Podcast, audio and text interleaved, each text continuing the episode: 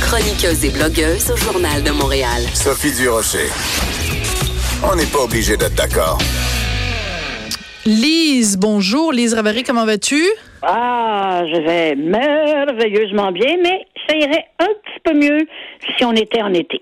Ah voilà. oui, ben ça, il faut pas trop en demander à la vie. Écoute, euh, il y a trois sujets dont je voulais parler avec toi aujourd'hui. Euh, je ne pense pas qu'on aura le temps euh, des trois. Alors, écoute, je te laisse choisir les proches aidants suite à l'affaire Cadot, le salaire des hauts dirigeants, la vérificatrice générale ou à la commission sur la protection de la jeunesse. Je te, je te laisse choisir. Ben, je vais essayer de faire les quatre. Les quatre? J'en ai juste nommé ouais. trois. J'en ai juste nommé trois. Alors, on va commencer donc avec euh, ce qui va s'appeler euh, la commission Laurent. Écoute, Régine Laurent, on ne pense, je pense qu'on ne pouvait pas trouver une meilleure personne pour présider cette commission qui va devoir donc enquêter sur la façon dont on prend soin de notre jeunesse en détresse au Québec. Oui. Écoute, je peux pas croire qu'il y a des gens qui ont dit ouais, on le sait bien, elle c'est une ancienne chef syndicale, fait qu'elle va avoir un priori, un a priori positif envers les syndicats qui de, de- des- des travailleurs qui travaillent auprès de la jeunesse. Voyons donc. Peux-tu croire ça? Puis de toute façon, les, les travailleurs qui travaillent avec la jeunesse, ils ont besoin d'un petit peu de un petit peu d'amour, je pense, parce qu'ils ont été bien maltraités dans les dernières années. Ouais. Alors Voilà. le Mais mandat c'est- vrai, la meilleure personne. Je- tantôt, je me disais, hey, Ravary, allume. J'ai commencé, moi, à écrire sur la nécessité d'une commission. Je sais que je suis pas la seule, là. Ouais. Euh, d'une commission pour faire le ménage euh, dans les services à, à la jeunesse. Et ça fait quoi, peut-être trois, quatre ans de ça. Puis je disais, hey, il y en a une. Il y en a une. Maintenant, est-ce que toutes les montagnes de, de, de confidentialité, de c'est compliqué là quand Ouais. des dossiers hyper euh, bon.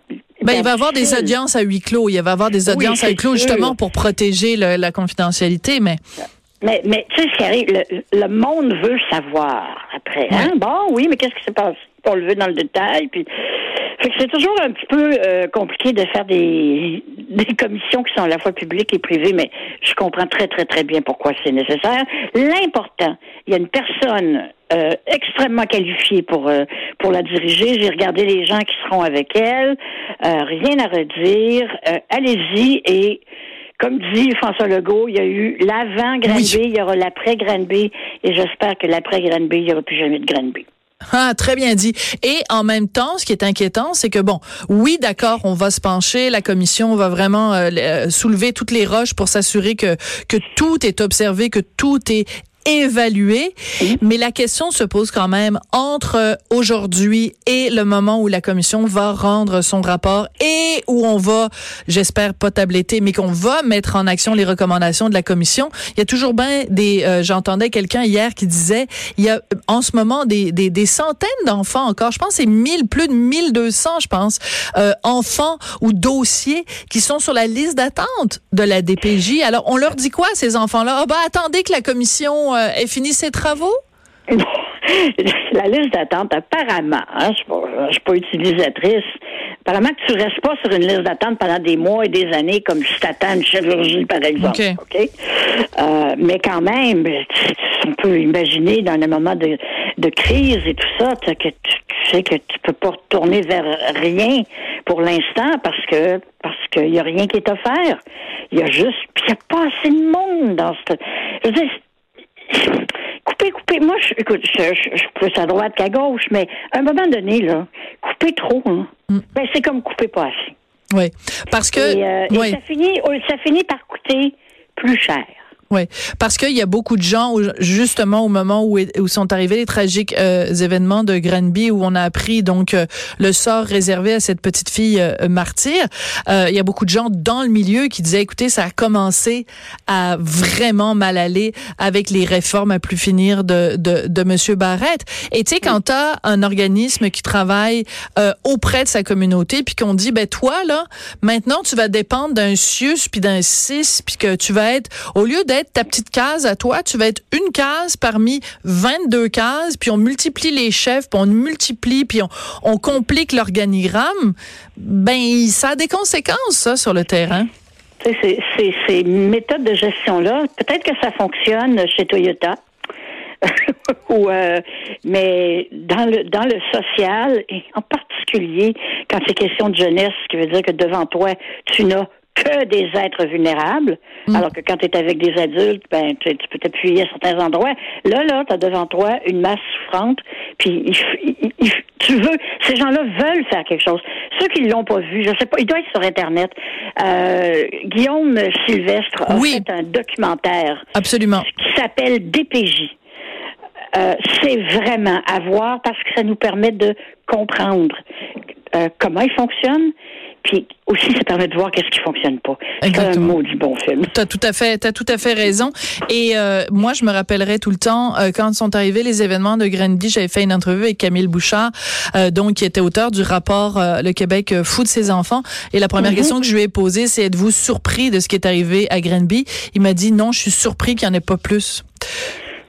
Mais Il y en a d'autres. Hein. Voilà. Celui, celui-là, on en a beaucoup entendu parler, mais moi, je, je garde un, pas, pas, pas un, record, mais presque.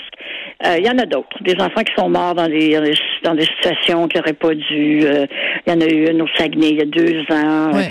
Euh, tu sais, c'est, c'est, malheureusement, oui, celle-là était tellement euh, poignante cette histoire, mais malheureusement, c'est pas, c'est pas la première. Il y a eu, l'élève Tahar aussi, qui est un autre Absolument. beau gâchis de la DPJ. Donc, tout ce qu'on veut, Sophie, c'est que ça marche. Absolument.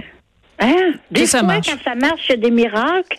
On peut pas toujours les commander, les miracles, mais au moins, on sait que ça marche, la machine fonctionne, puis qu'il n'y arrivera pas des choses horribles comme ça. Absolument. Le deuxième sujet, écoute, euh, dont on va parler rapidement. Euh, notre collègue euh, Michael Nguyen, qui euh, couvre donc le palais de justice, a obtenu une entrevue exclusive avec euh, Michel Cadotte. Il a réussi à lui parler euh, à l'infirmerie du centre de détention de Montréal. Écoute, il y a plusieurs choses qui sortent de cette entrevue-là. Il dit bon que- qu'il comprend la condamnation, qu'il la méritait parce qu'il a commis un geste qui est pas euh, acceptable. Et en même temps, il dit quelque chose de très important. Il dit j'aurais pu partir après avoir tué sa femme. Il n'y aurait pas eu d'autopsie, mais dit je suis resté parce que sinon j'aurais été incapable de vivre avec ma conscience. C'est un témoignage quand même extrêmement troublant. C'est, c'est, c'est effectivement très troublant. Et je, je, je, je, veux- je, veux- pas le féliciter, là, quand même, mais euh, je, je, comment on pourrait dire ça? Il est très, il est très lucide. Oui. Euh, ça, c'est, clair. Et, et, je trouve que euh, ce, ce, ce dossier-là pourra nous permettre d'avancer dans ce débat-là Absolument. parce que parce que ce monsieur-là qui a fait l'impensable et, et l'impardonnable presque, euh, quand même s'ouvre, est ouvert.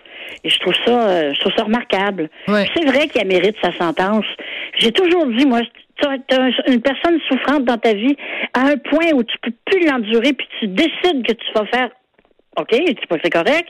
Ben, la preuve d'amour, la vraie preuve d'amour, c'est d'accepter ta sentence après. Oui, euh, je tiens à dire, bon, bah, évidemment, euh, Michael Nguyen, donc euh, son entrevue exclusive avec Michel Cadotte, mais aussi la chronique de notre collègue et amie José Legault ce matin euh, dans le journal où elle parle, justement, puisqu'elle-même est aidante naturelle, Oui. elle parle justement de ces moments où, où ces idées-là lui ont, lui ont traversé la tête et euh, elle parle de l'importance d'aider les aidants naturels. Et je pense que s'il y a une chose qu'on doit retenir de l'affaire euh, Cadotte-Lisotte, c'est bien celle-là. Lise, la petite musique qu'on entend, c'est la musique de la fin. Je te remercie, Oui. puis on se retrouve euh, lundi. Ben, lundi.